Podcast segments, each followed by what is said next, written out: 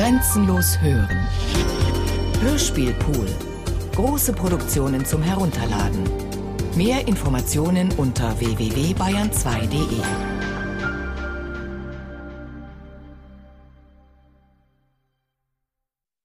Zu erwartenden Höchsttemperaturen des heutigen Tages. Grotfontein 1331. Otjiwongo 1230, Windhoek 1129, Gowabes 1229. Marienthal 1028. Es gibt also wirklich auch Leute mit klugen Köpfen, mit denen ich mich unterhalten habe, die sagen, es wird so wärmen, dass wir alle Weißen hier raus müssen. Dann fangen die wieder von vorne an und werden sich gegenseitig totschlagen und auffressen. Wenn das hier dann ganz am Boden liegt, dann kommt der Weiße wieder. Und das sehe ich ein. Das haben ganz kluge Köpfe mir auch erzählt, auch mein Sohn von drüben, der auch sehr Professor drüben in Marburg Expedition von Lüderitz ins Nammerland entsandt. 14. April 1883. Morgens 6 Uhr Reveil. Kaffee, zum Frühstück Kabeljau. Eine Hottentotten als, als Koch engagiert. Vom Schiff aus wird Material zum Bau des Stor hergesandt. Wetter schön und warm, Wind Südwest. Wetter schön und warm, 15. April, Sonntag, darum etwas länger geruht. Dr. William und Pestalozzi zogen auf eine kleine Entdeckungsreise, sahen aber nichts als Sandberge und Sandhügel. Von der Tierwelt nichts als kleine Eidechsen zu sehen. Nachmittags wurde Siesta gehalten, auch mit dem Gewehren nach Flaschen geschossen, um sich, um, um sich einzuschießen.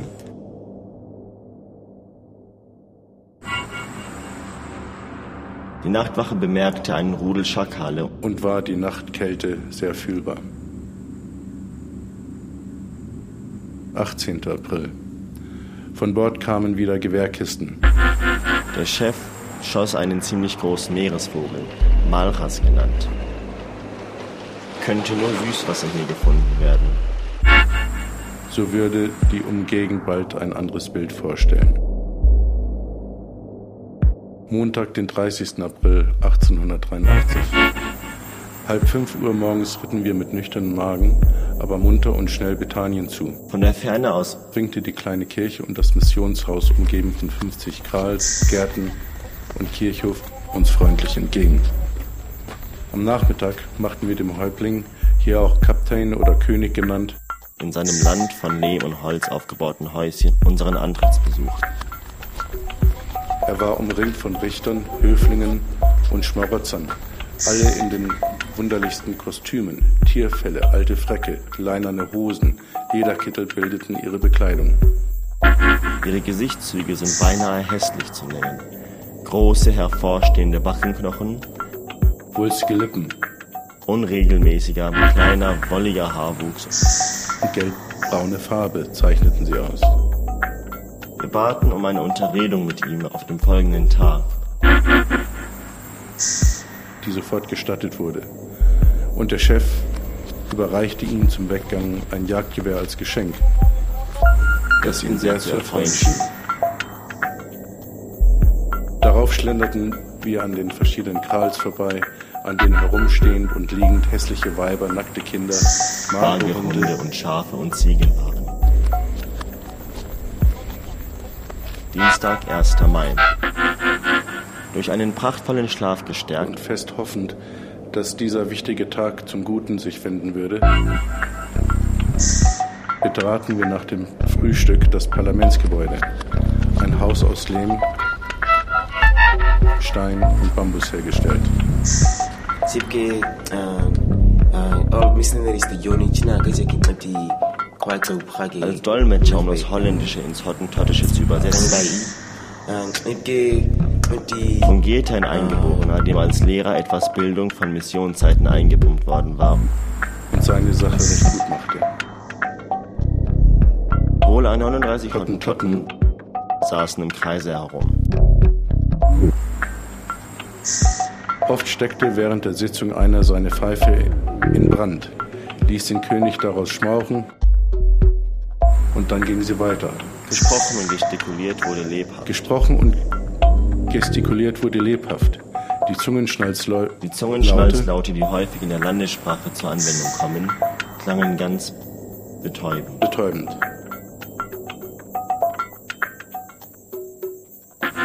Nach Beendigung unseres Vortrags wurde mitgeteilt, dass wir am Nachmittag die Antwort hören sollten.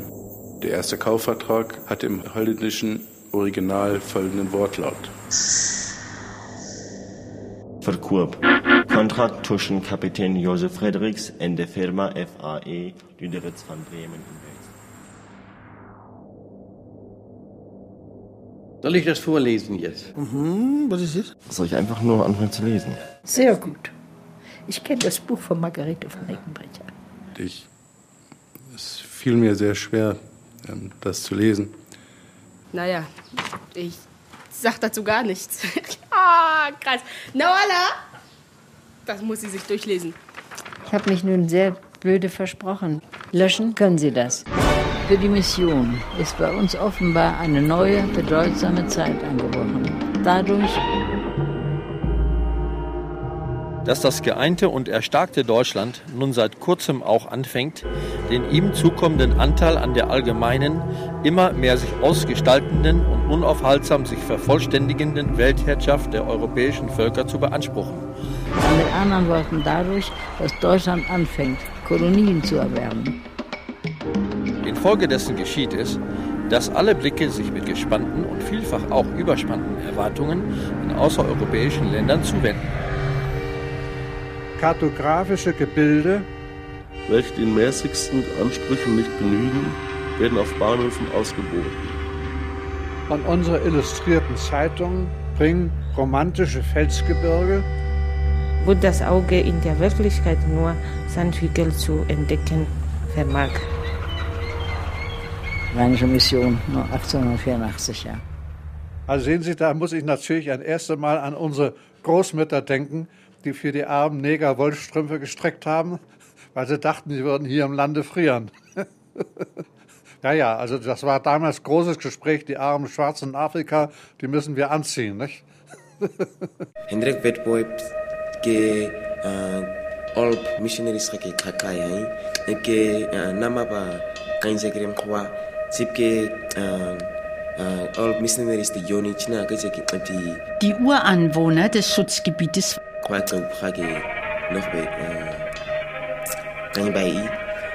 waren anscheinend die in zahlreichen Resten jetzt noch vorhandenen Bergdammerers und Buschmänner.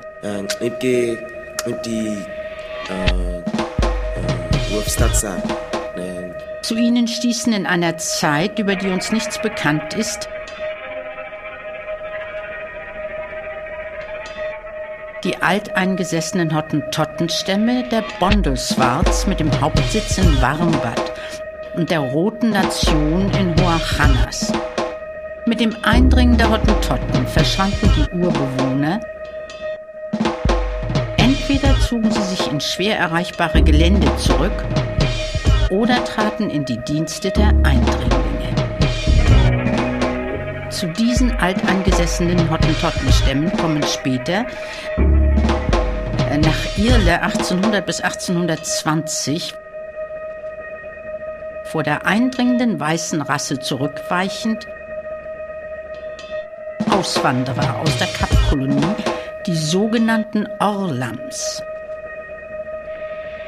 Es waren dies die Witbois, die Kauers, die Betanier und die Bersabar-Hottentotten. Diese biblischen Namen hat die Mission den Hauptorten der betreffenden Stämme gegeben, die dann auch nach jenen benannt wurden. Im Allgemeinen lebten die eingewanderten Hottentottenstämme mit den Alteingesessenen in Frieden.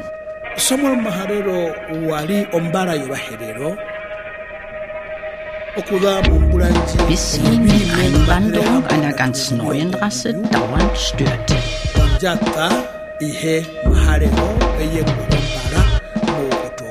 Es waren dies die der Bantu-Rasse zugehörigen Hereros. Dieses dem Herero-Volk bis in die neueste Zeit anhaftende Bestreben, die Weideplätze für seine gewaltigen Rinderherden immer wieder weiter auszudehnen,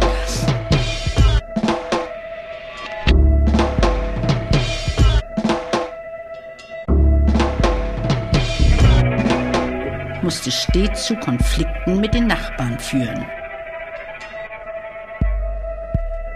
So auch jetzt mit den Hottentotten. Theodor Leutwann, Generalmajor und Gouverneur AD.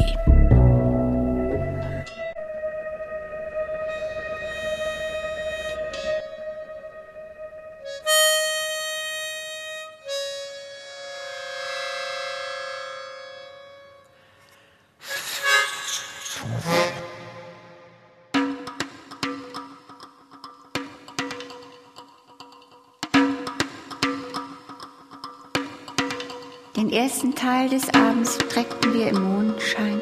Es war kalt, aber wunderschön. Wunderbar schön.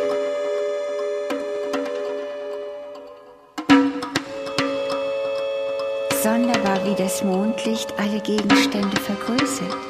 Ich hätte darauf schwören können, ich sehe gespenstische Gestalten, die von Busch zu Busch huschten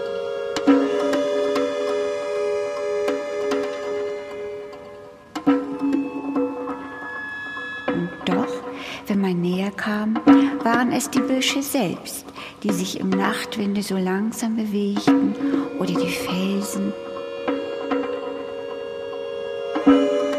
durch deren Schatten sich der Mondschein stahl und zitternde, bleiche Reflexe auf den Sand zeichnete. So hell war der Mond,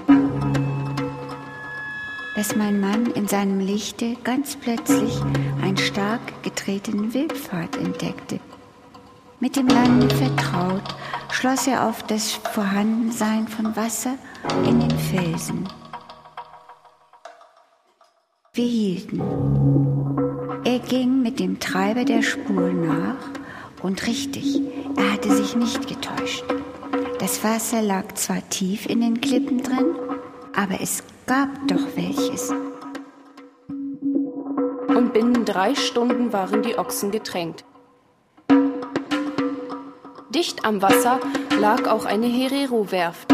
Die Leute sagten uns nachher ganz ruhig, sie hätten uns zwar bemerkt und auch gewusst, dass wir dringend des Wassers bedurften.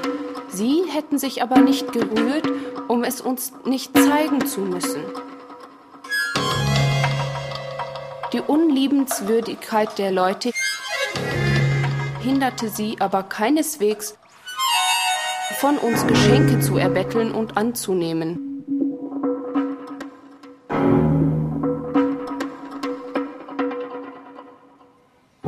Abend waren wir so froh über das unerwartet gefundene Wasser, dass mein Mann die Ziehharmonika, drüben Treckorgel genannt, hervorholte.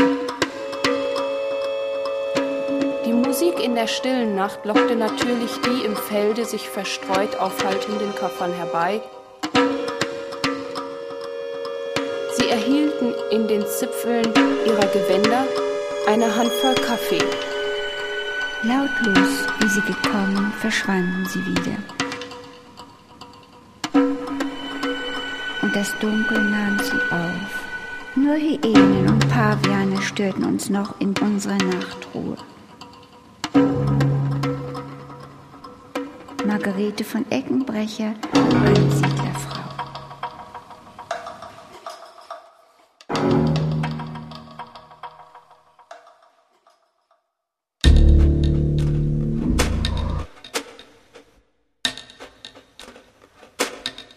Hornkranz.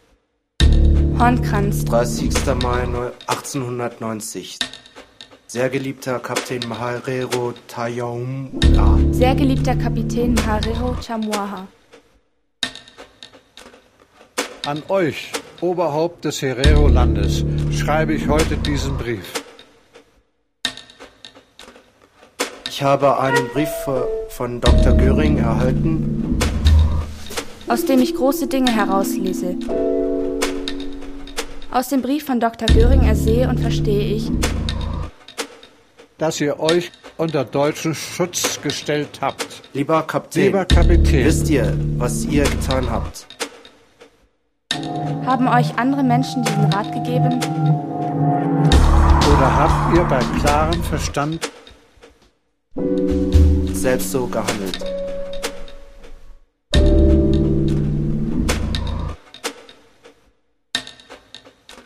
Vielleicht habt ihr allein mich vor eurem Geiste als ein Hindernisfall und Stein des Anstoßes gesehen. und habt diese mächtige Regierung angenommen, um mich mit äh, diesem mächtigen Mann zu vernichten. Lieber Kapitän, lieber Kapitän, ewige Reue werdet ihr empfinden, dass ihr euer Land und die Regierungsrechte an die weißen Menschen abgetreten habt. Trotz alledem hoffe ich, dass dieser unser Krieg zum friedlichen Ende kommen wird. Aber diese andere Sache.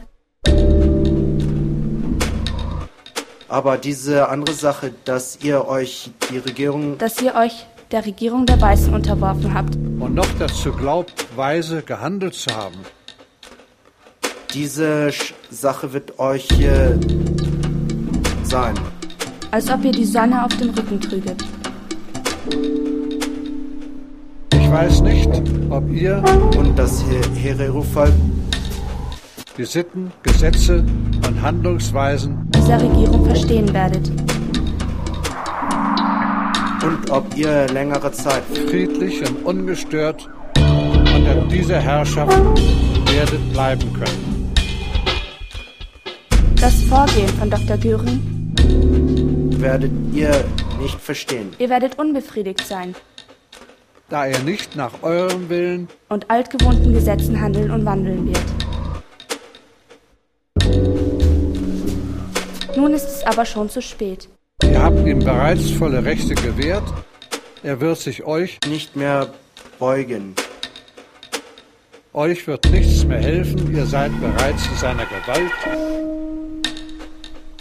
Euch wird nichts mehr helfen. Ihr seid bereits in seiner Gewalt. Ich verbleibe. Ich verbleibe. Kapitän Hendrik Wittbold von Hornkranz.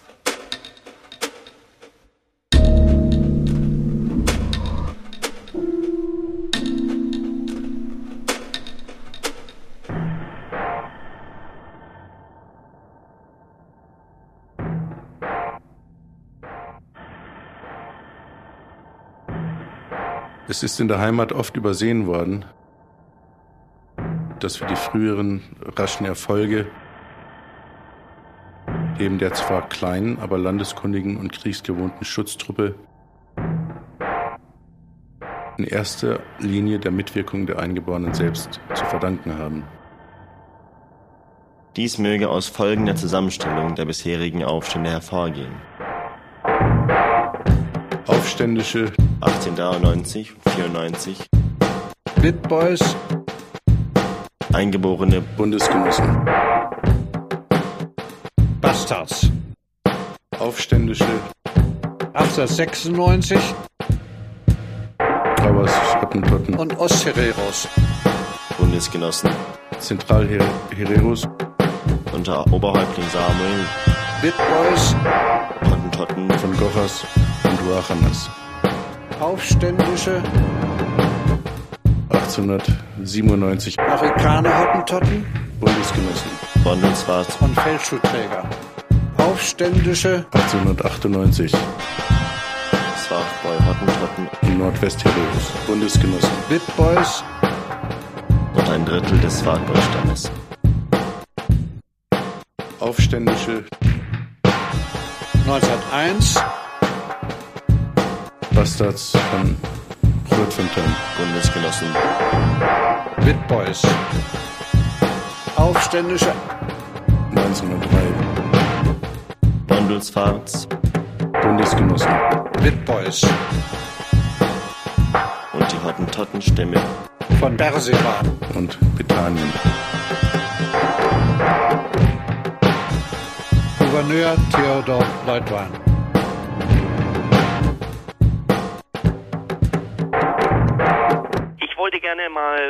fragen, ähm, da werden wieder Leute gesucht für historische Aufnahmen ähm, eines Hörspiels, soweit ich das heute Morgen richtig gehört habe, und zwar ein, ein Hamburger. ähm, sollte man da nicht auch ein wenig vorsichtig sein? Nicht? Denn das wird ja nachher so zusammengeschnitten, wie die es haben wollen. Und ich meine, man sollte da ein bisschen vorsichtig sein mit solchen Unterstützungen. Wenn man das nicht ganz sicher macht, wer das macht. Guten Tag. Frau Brell, nochmal Haritz. Ja. Was das Hörspiel betrifft, da habe ich dieselben Bedenken wie der Herr Leinberger.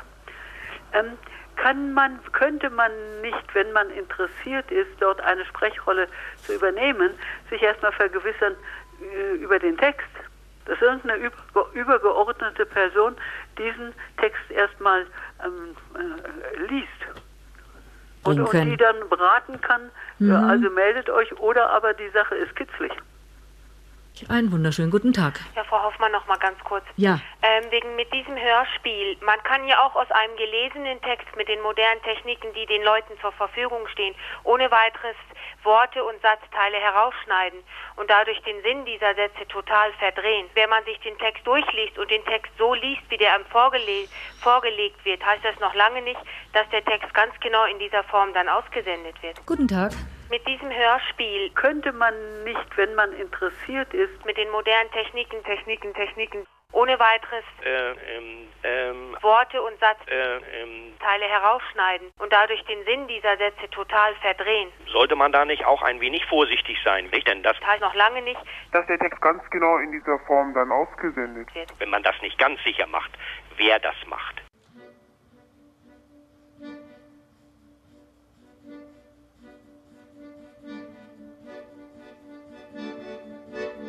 Der Abwesenheit meines Mannes, war, meines Mannes war ich meist in großer Not mit der Dienerschaft, da ich weder die Hottentotten noch die Herero-Sprache so schnell ohne jegliche Hilfsmittel erlernen konnte.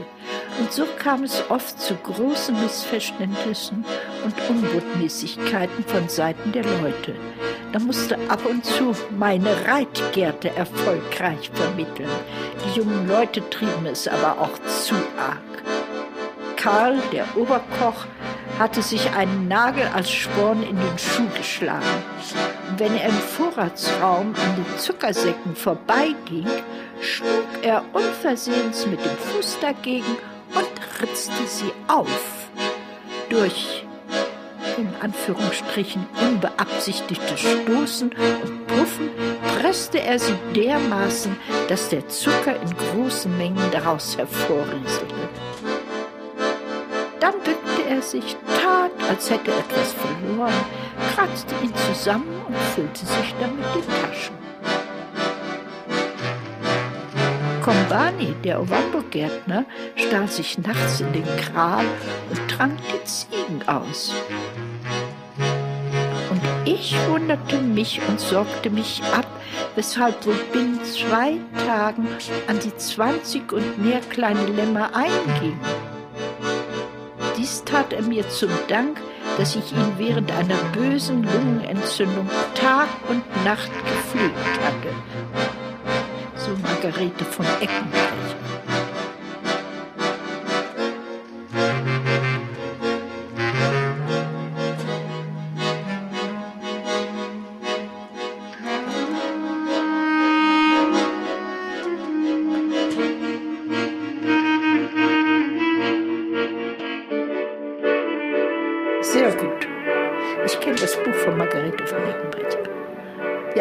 Meinen Kindern geschenkt. Ich sage, wenn ihr etwas vom Opa wissen wollt, er ist ja auch in diese Zeit hineingekommen, sage ich, dann bitte lest das Brief.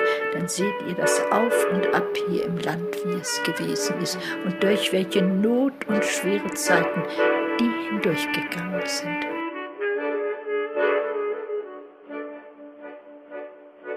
Einem Weißen ist ihre eigentümliche Art der Lebensauffassung und Gewohnheit ganz unbegreiflich. Andererseits verstehen sie uns wieder nicht. Wie oft sagten sie zum Beispiel zu meinem Schwager, Mr. Merker, warum arbeitest du so viel? Du hast doch das schöne Vieh auf deiner Farm, ein großes Haus, Vorräte an Lebensmitteln und zahlreiche Kleider.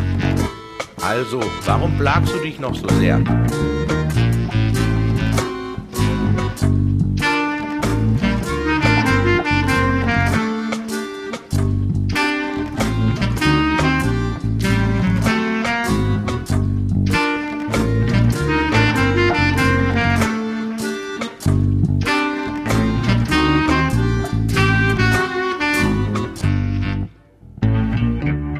Man sogar an der Arbeit Freude haben kann, ahnen sie nicht.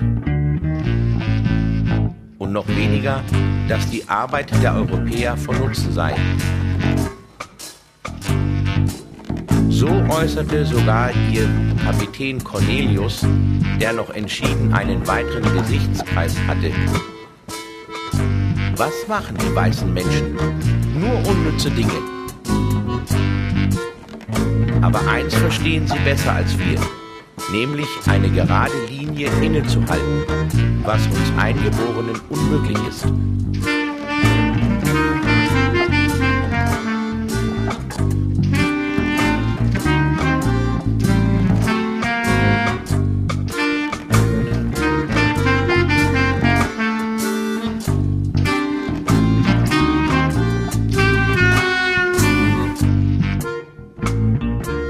Allerdings von Genauigkeit haben die Bergdammerer keine Ahnung. Woher sollten sie dies auch wissen, da an der sie umgebenden Natur nirgends eine gerade Linie wahrzunehmen ist? Der Begriff dafür fehlt ihnen also vollkommen. Umso mehr erklärt sich ihre grenzenlose Unordnung. Ihnen das Auflegen einer Decke beizubringen, ist vergebliche Mühe. Maria Caro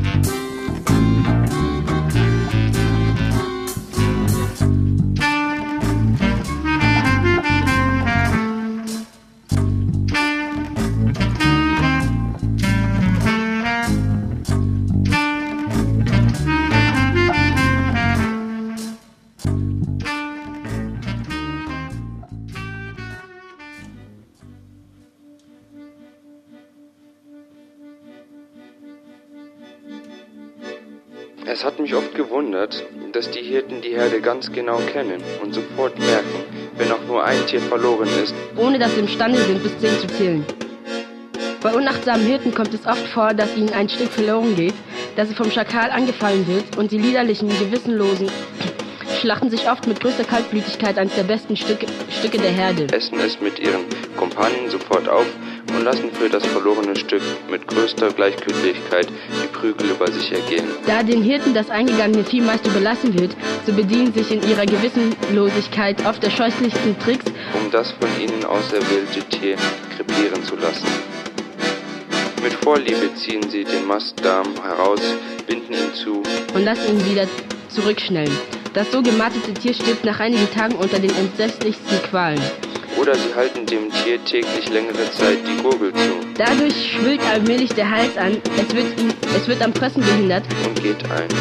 Später, als mir erst all diese Scheußlichkeiten bekannt waren, ließ ich jedes erkrankte Tier in meinem Beisein schlachten und genau untersuchen, welches die Krankheitsursache war. Dann verweigerte ich das Stück Vieh den Hirten und ließ es für die Hunde und Hühner zurechtmachen, die es in meiner Gegenwart fressen mussten. Anfangs setzte es zwar viel Gemurre und Unzufriedenheit, doch allmählich gewöhnten sich die Hirten an die neue Mode der weißen Frau. Margarete von Eckenbrecher.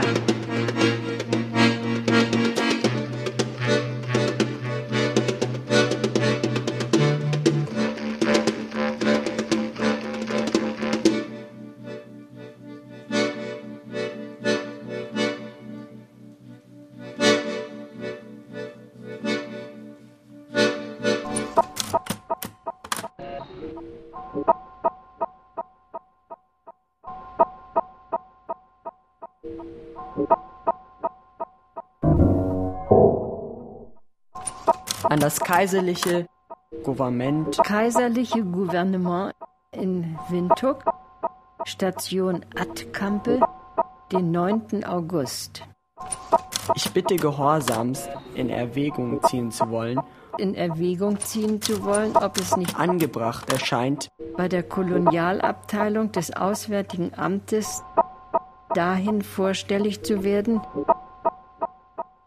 die Nilpferdpeitsche als Züchtigungsmittel wieder durch unser altes Tauende wieder durch unser altes Tauende zu ersetzen.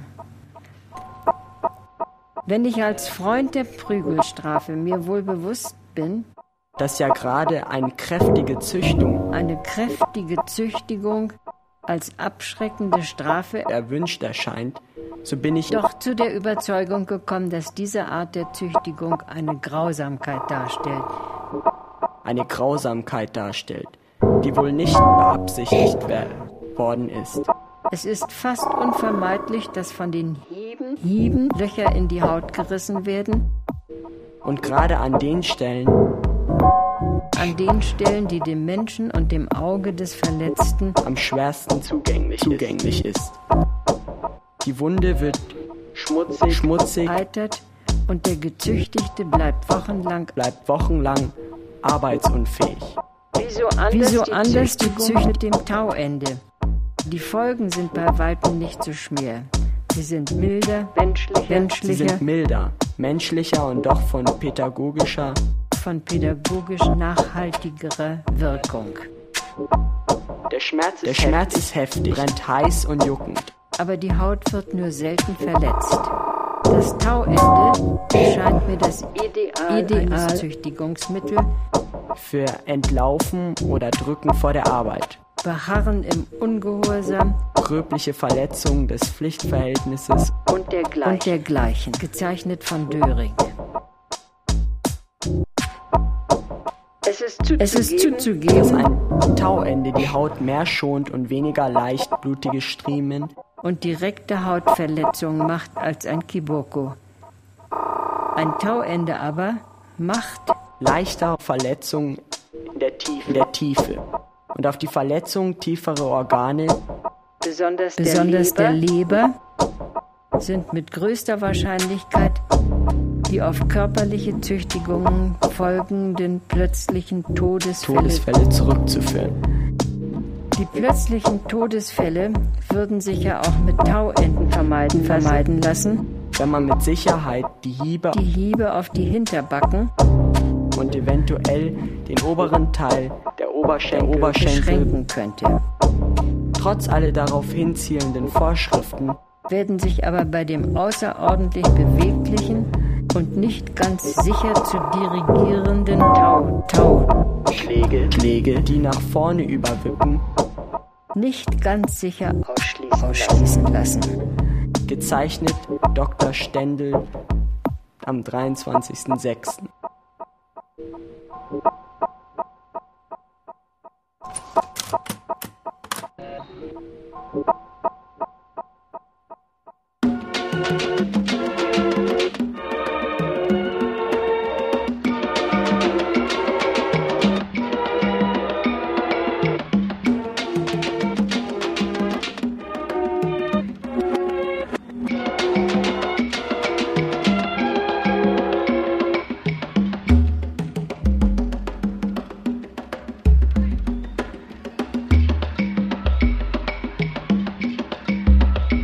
kommt die Ernte. Wenn dann der Vollmond über dem Oka Okam Okombalberg aufsteigt, wenn das Vieh besorgt und die Lämmer gut verwahrt sind, dann erwacht der Platz zu neuem Leben. Wieder treffen sich alle auf der Werft, wo sie den Tag über gearbeitet haben. Wieder machen die Becher mit Zuckerbier die Runde und der wilde, fan fanatische Tanz beginnt, wie ihn nur die unkultivierte schwarze Rasse zu tanzen vermag. Tänze der Bergdammerer sind keine Nationaltänze mehr. Diese sind ihnen wohl auch mit der eigenen Sprache verloren gegangen. Diese sind ihnen wohl auch mit der eigenen Sprache verloren gegangen. Als die Knechte und Sklaven der Hottentotten und Hereros wurden. Sie haben fast alle ihre Tänze den Hottentotten entlehnt. Meist stellen sie sich in Kreisform im Gänsemarsch auf. Im Unterhändeklatschen der Männer und Weiber und taktmäßigem Gesang und Gestampf drehen sie sich erst langsam, dann schneller und schließlich so rasend, dass oft einige in Ohnmacht fallen. Ein nationales Musikinstrument gibt es bei den Bergdammeras nicht. Sie singen zum Tanzen und klatschen in die Hände oder sie benutzen die sechseckige Konzertina und Mundharmonika, die die weißen Händler bei ihnen einführen. Sie haben aber entschieden musikalischen Sinn. Und übernehmen auch Melodien, die sie von unseren Soldaten hörten. So war ich eines Tages sehr erstaunt, als mein schwarzes Kindermädchen meinen kleinen Sohn auf einer Markmor den Schlaf sang. In den Schlaf sang nach der Melodie, das sind die Sänger von Finsterwalde oder nach dem Hühnerwalzer Schlösser, die im Monde liegen. Margarete von Eckenbrecher.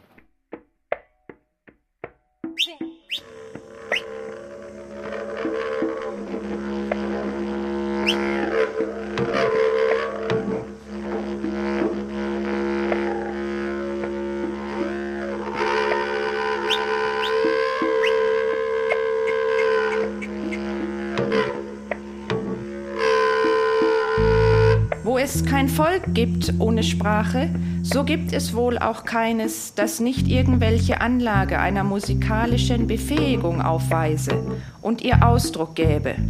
Ja, es will fast scheinen, als seien Sprache und Musik so untrennbar verbundene Zwillingsschwestern, wohlverstanden, soweit es die ersten Anfänge beider betrifft.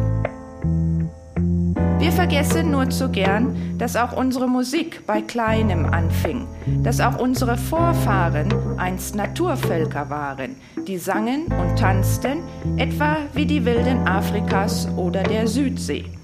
Je komplizierter die Lebensführung eines Volkes ist, bedingt durch die jeweilige Kulturhöhe, um in so weiteren Grenzen bewegt sich die Melodie umso komplizierter wird auch die Musik. Noch ein paar Worte über die primitiven Musikinstrumente. Sie sind auf frühester Stufe wesentlich Lärminstrumente,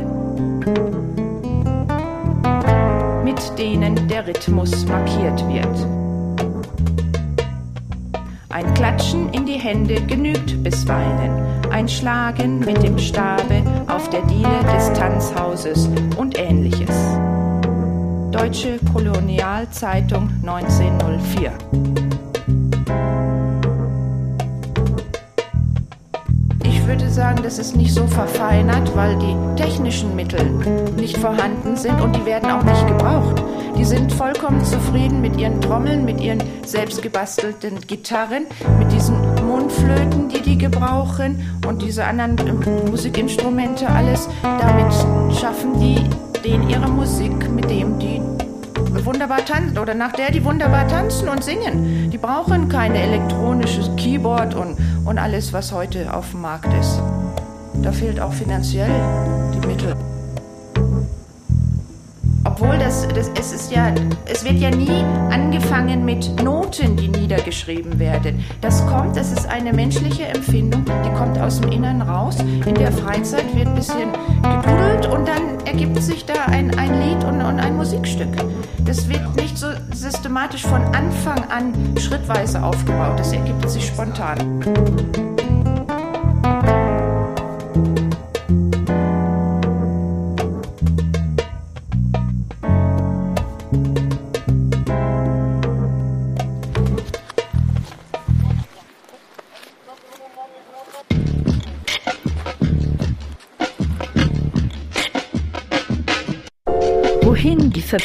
Weißer mit Eingeborenen führen kann, hat in einem Vortrag in Koblenz Bergrad Busse treffend wie folgt ausgeführt. Es ist eine bekannte Tatsache, dass sich bei Mischehen zwischen Weißen und Farbigen die schlechten Eigenschaften der Eltern auf die Kinder in höherem Grade vererben als die guten. Diese bei den Mestizen in Amerika, den Mischlingen in Ostafrika scharf hervortretende Tatsache hat sich auch bei den Bastards in Südwestafrika bestätigt, die, wenn auch entschieden höher stehend als die Hottentotten, Namas und Buschleute, doch bei Weitem unter der Wertstufe ihrer germanischen Voreltern geblieben sind. Auch wir dürfen daher dieser Sache nicht mit verschränkten Armen gegenüberstehen. Andernfalls setzen wir uns der Gefahr aus, in 50 Jahren keine deutsche Kolonie mehr zu haben, sondern eine Bastardkolonie. Und so gewiss wie seinerzeit den Ruf gehört haben, Kuba den Kubanern, so werden wir dann dort den Ruf hören, Südwestafrika den Afrikanern.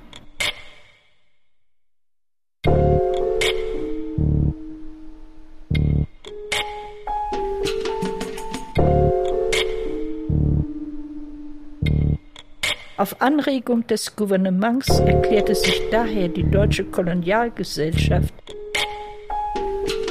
unter der tatkräftigen Leitung des Herzogs Johann Albrecht von Mecklenburg bereit, wenigstens dem größten Übelstande entgegenzusteuern.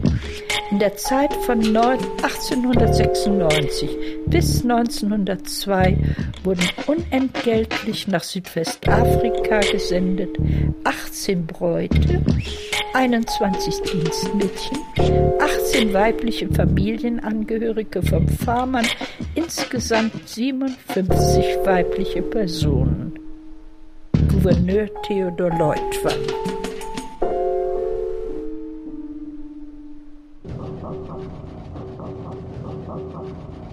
Die eigentümliche Lebensführung der Mannschaft, ihre große persönliche, ihre große persönliche Ungebundenheit, die ausgedehnten Reisen und nicht zum wenigsten die ausgedehnten Reisen und nicht zum wenigsten wilden Natur hatten viele von ihnen ihr jahrelanger Aufenthalt inmitten einer großen und daheim vielleicht Natur, Knechte oder Handwerksgesellen, auf jeden Fall wenig beachtete Glieder hatten viele von ihnen waren für Europa als Weiße bis zu einem gewissen Grade ihren Vorgesetzten daheim vielleicht Knechte, hier waren sie Herren oder Handwerksgesellen, auf jeden Fall allein aufgrund ihrer Farbe wenig beachtete Glieder der Gesellschaft, wenn auch widerwillig waren sie hier schon als Weiße bis zu einem gewissen Grade ihren Vorgesetzten ebenbürtig. energischerinnen unter ihnen beanspruchten. Hier waren sie der Herren. Besitz lebendigen Eigentums, das Halten einiger farbiger Diener, in denen der Ureinwohner allein auf aufgrund ihrer Farbe ein eine höhere,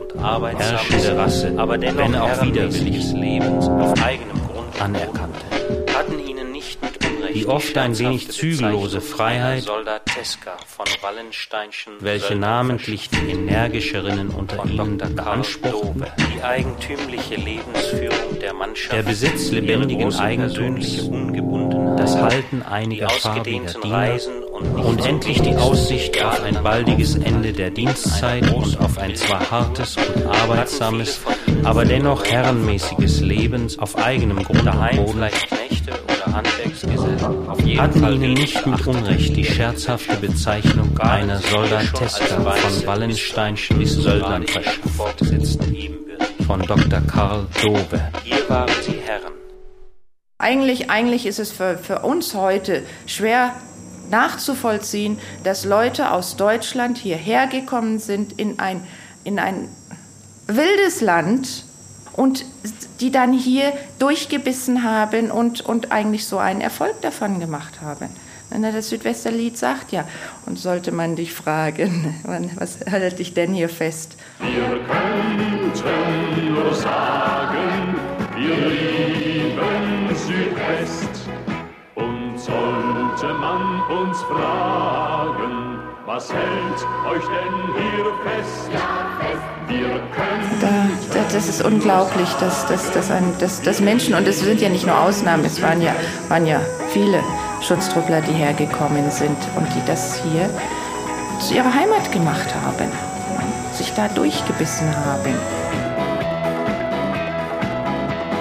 Doch unsere Liebe ist teuer bezahlt. Zwar hatte die Hereros den Zeitpunkt zur Erhebung sehr geschickt gewählt. Sie waren wieder uns aufgestanden,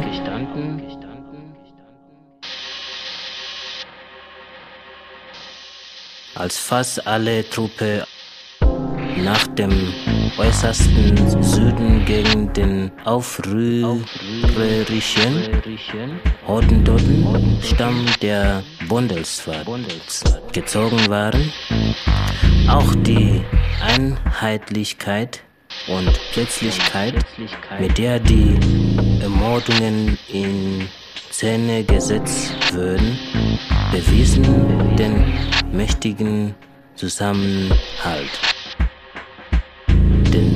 blinden Gehorsam und die treffliche Organisation dieser fanatisch, fanatische, grausame Wilden.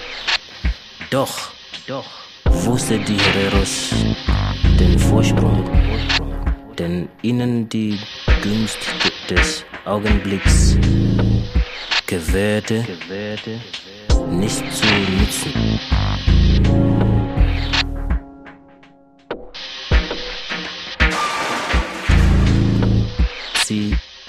Verloren ihre Zeit in zwecklosen kleinen, kleinen Plunderungen.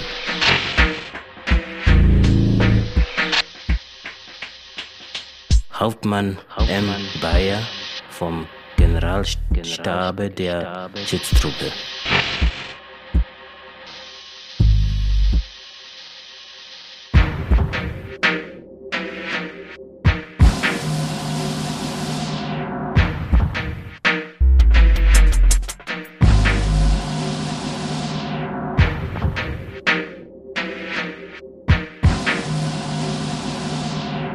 Der Höhe des Berges?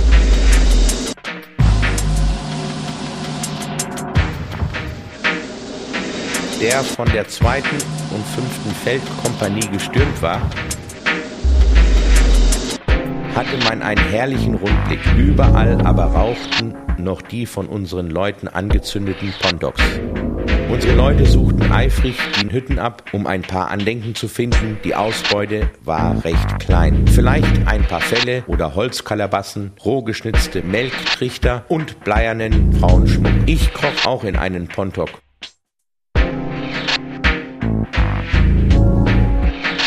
blieb so lange drin, als ich es ohne einzuatmen aushalten konnte. Denn alle Wohnungen der Hereros stinkten so intensiv und widerlich nach ranzigem Fett, übersäuerten Milch und ungegerbten Häuten, dass uns Europäern ein Schaudern überkommt. Derselbe durchdringende Geruch haftet auch an jedem Gegenstand und schließlich auch an den Hereros selbst. Beiläufig bemerkt behaupten die Hereros ganz dasselbe von uns.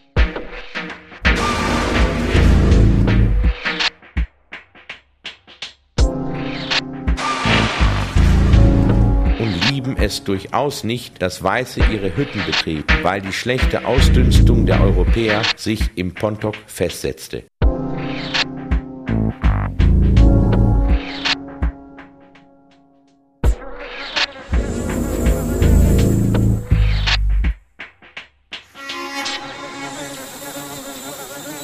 Die Hitze wurde unerträglich.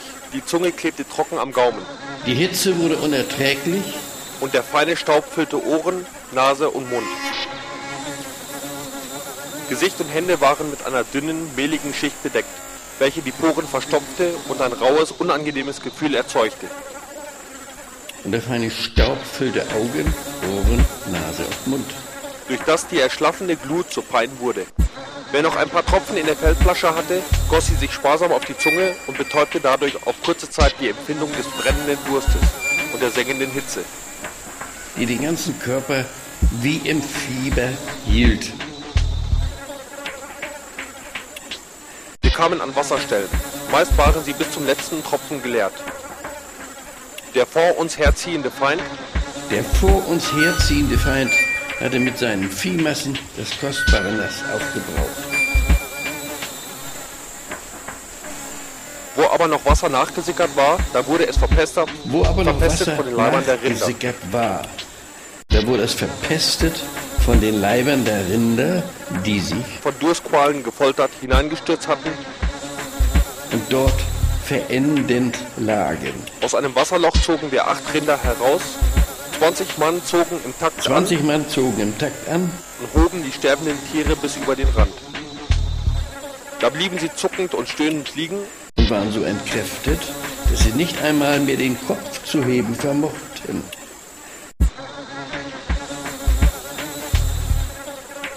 Nur noch die großen, brechenden Augen bewegten sich langsam. Und ein dumpfes, keuchendes Stöhnen kam hin und wieder aus den gequälten Körpern. Aus den gequälten Körpern. Aus dem Grunde dieses Wasserlochs fanden wir schließlich eine feuchte, widerlich riechende, modrige Schicht. Sie wurde getrunken. Auf dem Fluchtwege lagen zahlreiche Lämmer mit abgeschnittenen Köpfen. Die Hereros hatten sie auf diese Weise getötet, um sie für uns unbrauchbar zu machen oder auch um das Blut auszusaugen, womit sie ihren Durst zu stillen versuchten.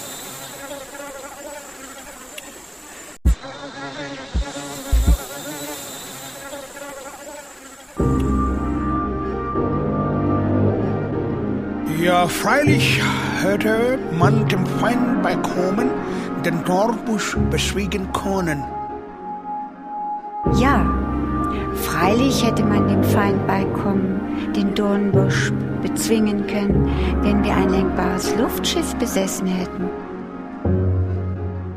Wenn wir ein lenkbares Luftschiff besessen hätten, das dem Gegner unerreichbar über im Kreis seine Stellung erkundete von oben in sein Lager schoss und durch sein Erscheinen allein schon Beschützung.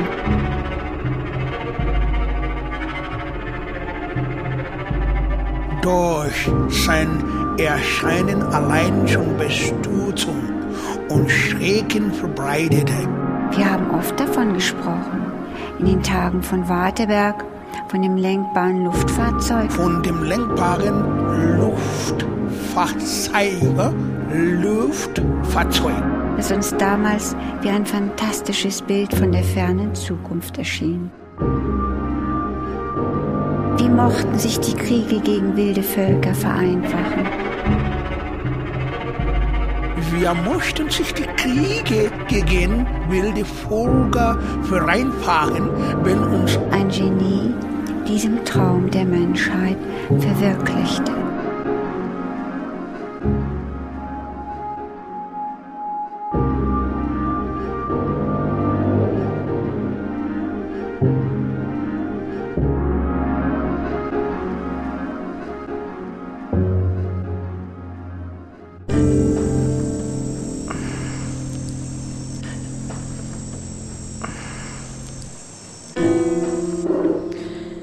Am Hang lag der Körper eines gefallenen Herero.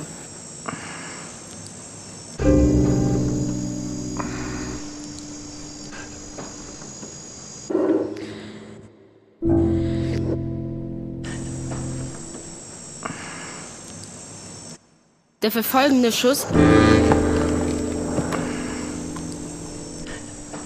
hatte den davonkriechen Mann naturgemäß in die untere Fortsetzung des Rückens getroffen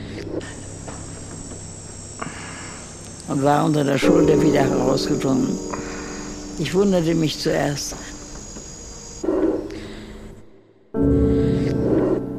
Dass der Anblick des Toten so wenig mein Mitgefühl erregte, bis mir klar wurde, dass sowohl der wilde Gesichtsausdruck wie die schwarze Haut dem empfindenden Gedanken nicht deutlich genug sagten, hier liegt ein Gestorbener. Beim Beißen wird die Haut bleich.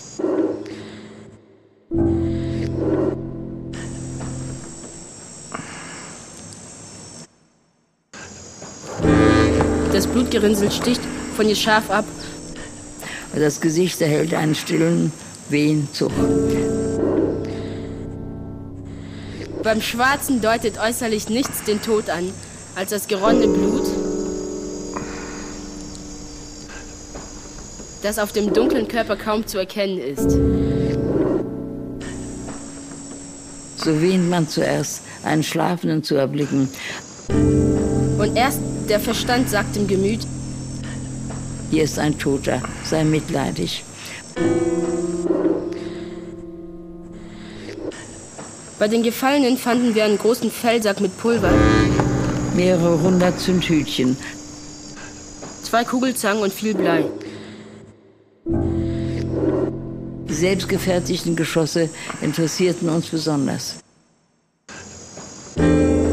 Sie bestanden aus zusammengegossenen, schmutzigen Bleifetzen, Nägeln, Schrauben und Steinstückchen.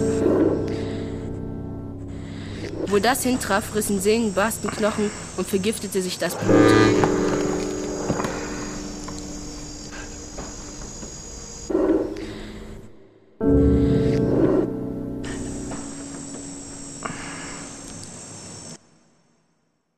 Es hatte einen unbeschreiblich fesselnden Reiz, von der Höhe des Feldherrenhügels hinabzuschauen, wie unsere starken Kolonnen in ein fremdes, unerforschtes Land zum Kampfe zogen.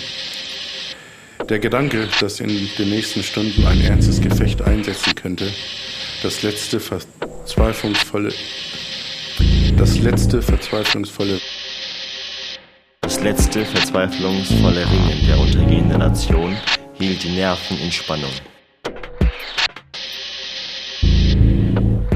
Das Hauptquartier war von Hamakari über Iringi, Unguahere, Ochiruchunju und Ovikokorero seitlich abmarschiert und wollte nunmehr auf Ochusondo vorgehen.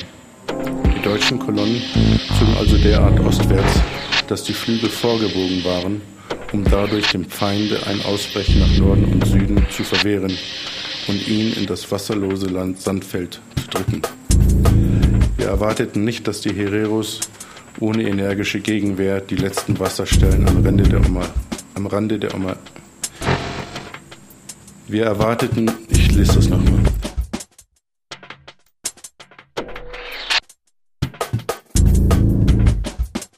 Wir erwarteten nicht, dass die Hereros ohne energische Gegenwehr die letzten Wasserstellen am Rande der Omaheke räumen würden, sondern rechneten mit einem Verzweiflungskampf sondern rechneten mit einem Verzweiflungskampf des untergehenden Volke, Volkes hart am Rand der Wüstensteppe. Bevor es in dieser seinen Untergang finden musste. Hauptmann M. Bayer. Hauptmann M. Bayer.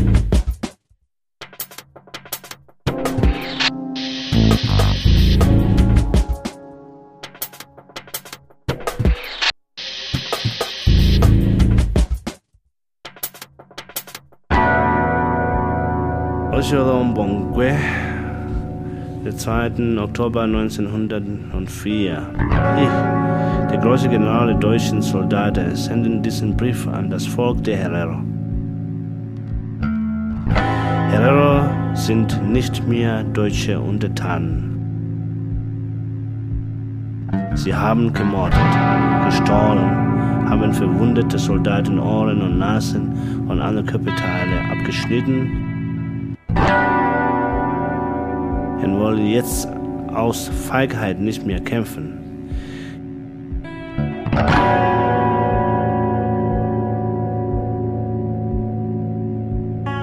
Ich sage dem Volke, jeder, der einen der Kapitäne an meiner Station als Gefangenen abliefert, erhält 1000 Mark.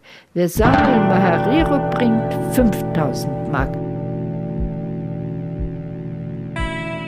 Das Volk der Herero muss jetzt das Land verlassen.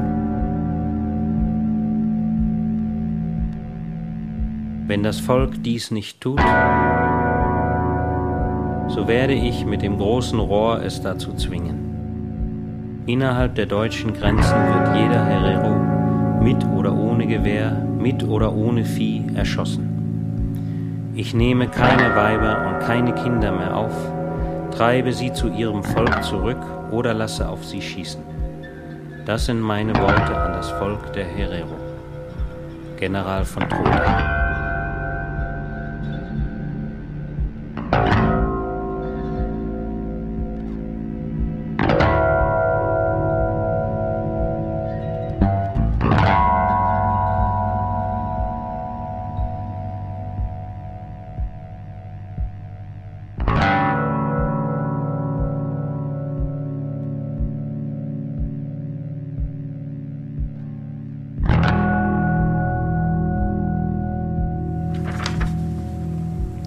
Ja, das muss furchtbar gewesen sein. Die Geschichte der Welt ist immer so gewesen, dass Völker sterben oder sich anpassen müssen. Die Germanen mussten sich den Römern anpassen. Aber es ist natürlich für diese Völker eine große Tragik, muss ich immer wieder sagen. Es ist wahnsinnig schwer in dieser Geschichte nun rückblickend da so moralisch zu urteilen. Wissen Sie, das sind ja so viel verquickte äh, Verquickungen, nicht? Dass man das von außen her sehr schwer beurteilen kann. Jeder rechtfertigt sich natürlich.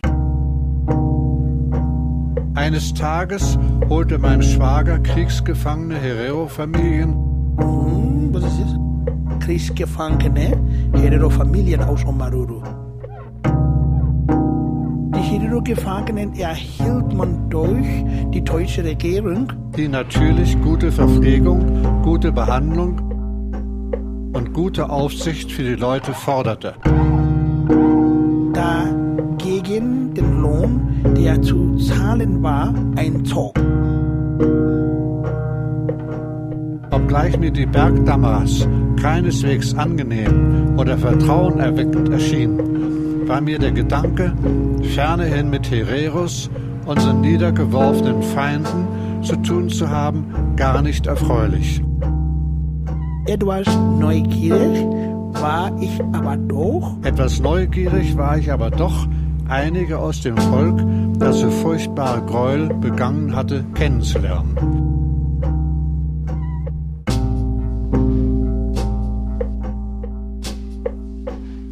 Die Ovahireros sind vorzugsweise ein großer, gut gewaschener Menschenschlacht von schokoladenbrauner Farbe. Ihr Auftreten zeigt Stolz, Zurückhaltung und gesetztes Wesen. Der Hochmut und Dunkel dieses Volkes war ungeheuer. Während sie sogar den Deutschen nur mit Ochirumbu gelbes Ding benannten. Wieder musste es ihnen folglich sein, sich jetzt den ersten Ochirumbu als Diener unterzuordnen. unterzuordnen. Nun war es mit einem Schlage anders gekommen. Unsere erste Herero-Familie bestand aus fünf Köpfen. Sie sahen verhungert, krank und schwach aus und konnten kaum stehen. Jeder Knochen war in ihnen sichtbar.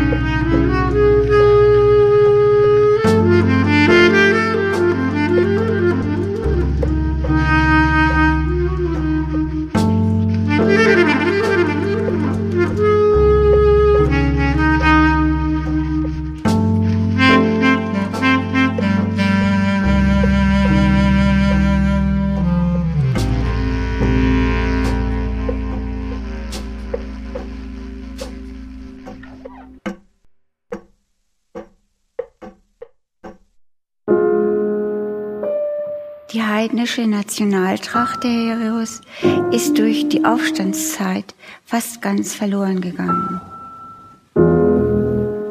Ich besaß noch einige Sachen der ehemaligen Herero-Tracht, nämlich zwei, nämlich zwei viele Meter lange Riemen, die mühsam und sorgfältig rund genäht von Männern einstmals über ihren Fällen getragen worden waren.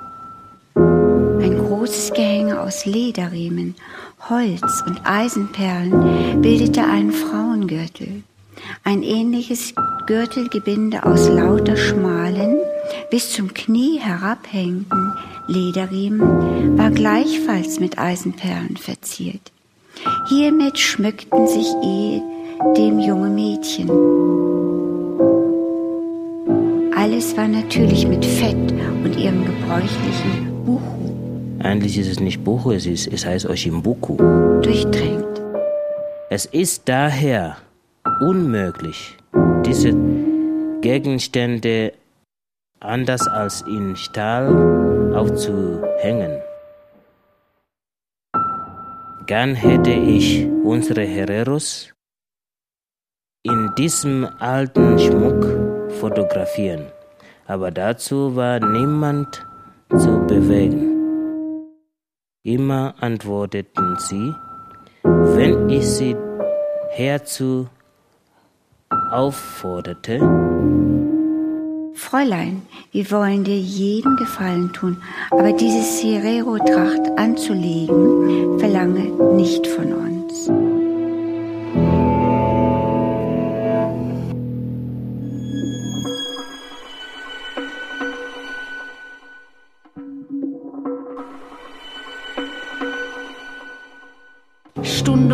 Stunde verrann. Wir näherten uns Okumbae. Mit anbrechender Dunkelheit kamen wir nach Hause, wo uns unsere Hereros freundlich begrüßten. Wohlgeordnet fanden wir alles vor. Mit peinlicher Sauberkeit war von Anna die Milch beseucht, die Eier eingesammelt, das Federvieh gefüttert worden.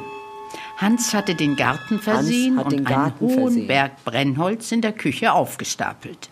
Die flinke nette Ella hielt in der Küche auf Sauberkeit. Kurzum, alles war in musterhafter Ordnung. Ich freute mich lebhaft darüber.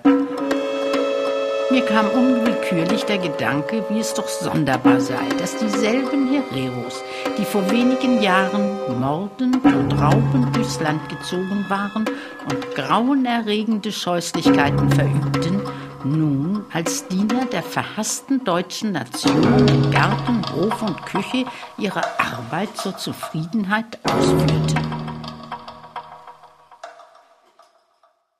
Sie mussten sich recht schwer hineingefunden haben, weil sie einen unbeschreiblich dünkelhaften Hochmut besaßen.